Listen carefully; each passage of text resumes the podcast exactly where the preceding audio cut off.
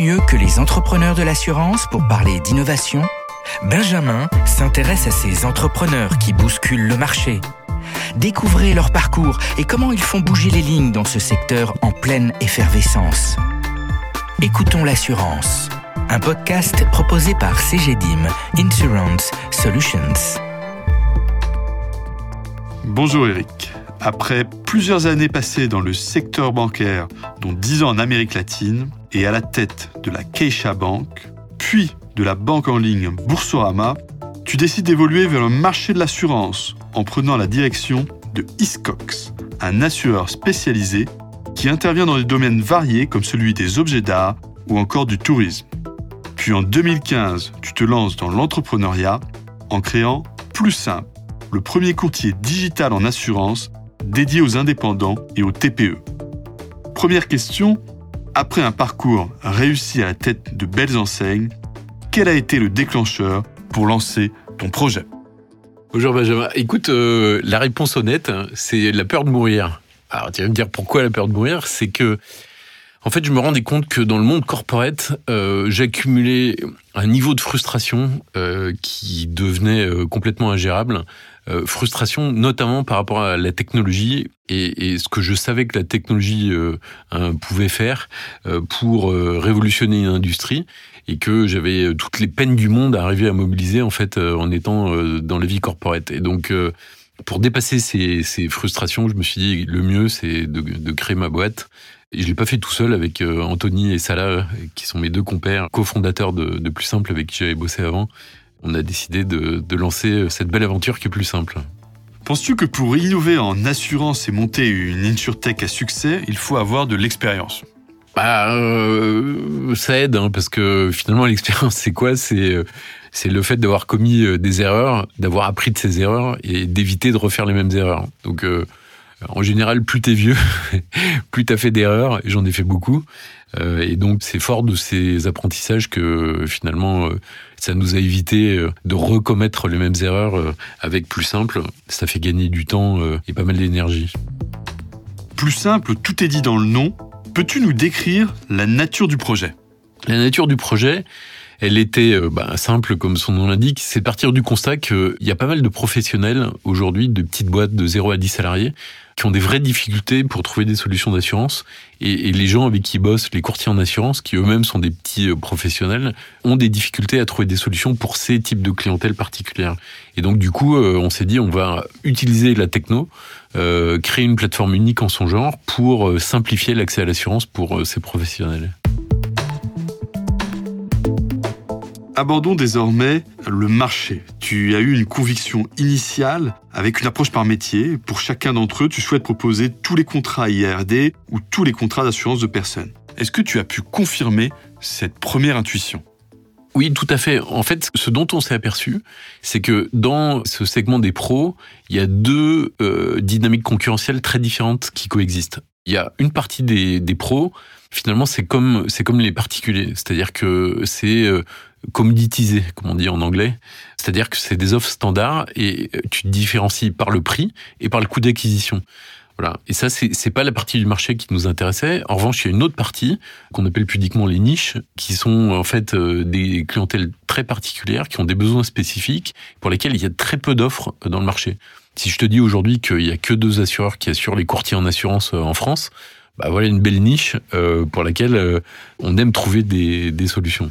Alors il est vraiment difficile de trouver un contrat d'assurance quand on est fleuriste ou par exemple pharmacien bah, quand tu es euh, fleuriste, c'est un marché commoditisé, pas difficile du tout de trouver une solution, il y a plein de gens qui vont t'en proposer. En revanche, si tu pharmacien, bah, ça fait partie des niches. Par exemple, sur les pharmaciens, on travaille avec la mutuelle des pharmaciens euh, qui s'est constituée pour trouver des solutions justement euh, pour un secteur qui peine à s'assurer.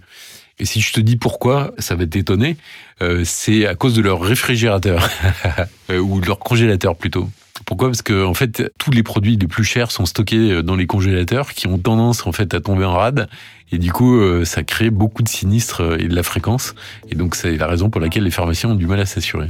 Et cette approche par métier, est-ce qu'elle favorise le multi-équipement et de surcroît la stabilité du portefeuille? Tout à fait. Ce qui se passe quand euh, tu as cette approche qui est très segmentée, euh, il se passe deux choses. On parle beaucoup de données bah, La première, c'est que tu as beaucoup de données euh, sur tes clients, tu les connais mieux que, que personne, d'une part, donc tu sais ce dont ils ont besoin et tu es légitime quand tu leur parles, euh, ce qui facilite en fait le multi-équipement. Et d'autre part, tu as aussi beaucoup de données techniques euh, d'un point de vue assurantiel. Et donc, plus tu vas avoir des parts de marché importantes, plus ta sélection, la qualité de ta sélection du risque va être bonne. Et ces deux facteurs combinés fait que euh, tu as une énorme stabilité en fait sur euh, ces segments. Et en plus, tu as un avantage concurrentiel. C'est difficile pour d'autres de venir te déloger une fois que tu as accumulé toute cette connaissance. Plusieurs assurtech se sont positionnés comme des porteurs du risque. Est-ce que chez Plus Simple, vous avez cette tentation? Alors certains l'ont eu, mais pas moi, euh, parce que tout le monde sait qu'il faudra me tuer. euh, Peut-être que certains euh, y pensent hein, pour devenir assureur. Je pense que c'est une, une, monumentale erreur stratégique parce que finalement, quand tu es assureur, il n'y a pas d'assureur qui ait des vrais appétits universels. Ça n'existe pas ça. Et donc, si on veut trouver des solutions pour toutes ces pour toutes ces niches, alors on a besoin de travailler avec le marché et de ne pas être assureur. Même si on a une relation intime avec les assureurs dans la mesure où on est agence de souscription, donc souvent on fait tout le travail à leur place, y compris la sélection du risque. Euh, mais euh, je pense que vraiment de devenir assureur, c'est une grosse erreur. Alors vous avez levé en dette, et c'est rare, près de 90 millions d'euros début 2022. On a déjà vu des acquisitions externes, des ouvertures de pays. Quels sont vos objectifs? Oui, alors le, le, fait que ça soit rare, c'est corrélé au fait qu'on est une des seules, peut-être la seule euh, AssureTech qui soit rentable, une des seules on va dire. Et donc, euh, bah, tu peux lever de la dette que quand euh, tu es rentable. Donc euh, déjà, ceci explique cela. Et cette dette, elle nous sert effectivement à faire des acquisitions. On a annoncé une douzième acquisition réalisée euh, en trois ans qui va venir accélérer notre développement à l'international et qui va venir aussi compléter notre portefeuille d'offres à destination de nos partenaires courtiers en assurance et euh, des clients et des clients finaux. Je te prends un exemple, quand on achète Aléad, qui est le spécialiste qui a accumulé 15 ans d'expérience et d'expertise sur l'assurance des campings et qu'on les intègre finalement dans la plateforme de plus simple, alors euh, on comprend que ça nous fait gagner énormément de temps et en parallèle, ça nous permet d'offrir plus de solutions en fait euh, à nos partenaires euh, distributeurs. Abordons désormais le digital dans l'assurance. Croyez-vous, chez Plus Simple, au 100% digital en distribution? Et le fait d'avoir mis des simplifieurs ne prouve-t-il pas la limite d'un dispositif entièrement digital? Alors c'est marrant parce que euh, et, ça m'arrivait déjà chez Boursorama quand on, on, conçoit des plateformes comme ça full digital, on confond en fait euh, digital first et digital only. Et, tout, tout le temps l'objection au départ c'est ah ouais mais les gens sont pas prêts euh, au tout digital. En fait, si on change un petit peu la perspective, on s'aperçoit de quoi? On s'aperçoit qu'aujourd'hui, effectivement, on a la possibilité d'une souscription purement et entièrement digitale, mais qui va être aussi à la main du courtier de, proximité. Donc le courtier de proximité peut éditer euh, sa boutique en ligne avec les différentes offres qui sont proposées par Plus Simple et fonctionner totalement à distance avec son client. On est en full digital, mais on est aussi en intermédiaire.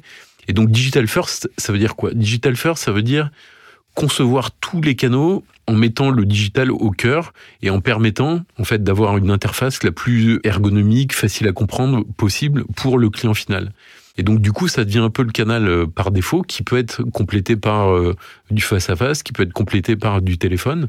Et donc euh, c'est pas du tout antinomique en fait. Le fait d'être full digital est pas du tout antinomique. C'est simplement que aujourd'hui on a des clients qui demandent à pouvoir faire une souscription full digital parce que c'est dans leurs habitudes de consommation, mais qui euh, parfois euh, ou souvent veulent parler à quelqu'un et peuvent le faire avec euh, ces courtiers de, de proximité. Et concernant la gestion des contrats, comment la digitaliser et quelle place pour les courtiers? Alors, sans doute que dans toutes les industries financières, l'assurance est une de celles qui, euh, dans laquelle la chaîne de valeur est euh, la plus morcelée, euh, donc la moins efficace et, et, souvent la plus coûteuse. Et donc il y a énormément en fait de tâches dans l'assurance, de ressaisie, de papier, des choses comme ça. Quand on conçoit un parcours de bout en bout full digital, y compris dans la gestion, les économies en fait de coûts de, de chargement sont absolument considérables. Et donc sur plus simple, quand un courtier de proximité va faire une affaire avec son client tatoueur, à la seconde où le tatoueur paye avec sa carte bancaire mettons 100 euros de prime mensuelle. Ces 100 euros vont être euh, divisés en euh, quatre assureurs différents, en 18 concepts de risque, en 9 taux de taxes, et tout ça va être géré de manière totalement automatique, ce qui va faire des gains de productivité absolument phénoménaux. Et concernant le devoir de conseil en digital, comment arriver à satisfaire toutes les briques? Bah, en fait, paradoxalement, on s'aperçoit notamment dans les assurtech que la réglementation, contrairement à, d'autres secteurs de la finance, les assurtech ont tendance à très bien respecter en fait euh, la réglementation. Pourquoi? Parce que comme tout est digitalisé, tout est formalisé, tout est systématique, alors éditer une fiche d'information et conseil, ça fait partie complètement du process, c'est systématique et euh, en fait les modèles ont été euh, vérifiés avec des avocats qui fait qu'on sécurise la transaction pour le courtier de proximité en lui donnant en fait tous les outils euh, pour respecter le devoir de conseil, mais aussi toutes les autres briques, à commencer par la protection des données des clients. Chez les courtiers grossistes, deux courants opposés se dessinent concernant les systèmes d'information. Une première approche qui est d'externaliser pour éviter d'être dépassé par les contraintes technologiques et réglementaires, ou bien de capitaliser sur son système existant pour en faire un avantage concurrentiel. Pour toi, de quel côté se positionne plus simple Alors là aussi, je vais peut-être te surprendre, mais, mais en fait, je pense que les deux sont pas opposés, et je m'explique. Le dirigeant d'une boîte d'assurance, que ce soit dans le courtage, euh, assureur euh, ou autre d'aujourd'hui et de demain, euh, c'est quelqu'un qui doit comprendre de manière intime la technologie et qui doit utiliser la technologie comme étant un de ses actifs finalement stratégiques les plus importants. Ça, c'est plutôt le deuxième courant que tu évoques. Donc, il faut une, une, parfaite maîtrise et compréhension en fait de la technologie. Il faut investir dans sa propre technologie pour en faire quelque chose de différenciant. Et en même temps, euh, la technologie d'aujourd'hui, c'est une technologie qui fonctionne en écosystème, qui fonctionne de manière ultra euh, interconnectée. C'est-à-dire qu'il faut aller chercher la meilleure solution de paiement, la meilleure solution de compliance, la meilleure solution de X, Y, Z, que tu vas interconnecter et assembler dans ton propre système d'information. Et donc, euh, c'est bien les deux qu'il faut savoir faire coexister pour arriver à être une, une boîte d'assurance de demain.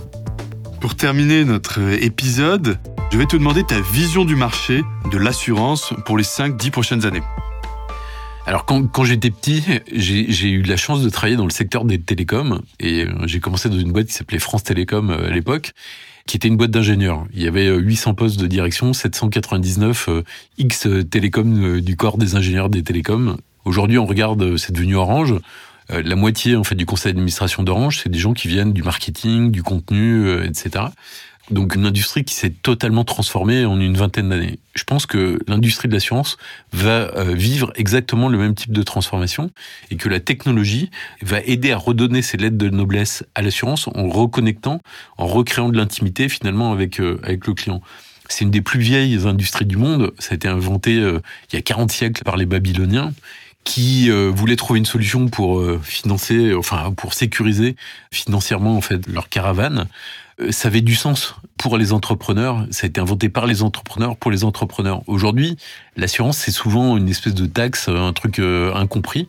Et donc, euh, ben, ce que j'espère, c'est que la technologie, l'intimité client, va redonner ses lettres de noblesse à cette magnifique industrie. La technologie au service des clients, c'était le mot de la fin. Merci Eric et à bientôt pour un nouvel épisode. Merci Benjamin.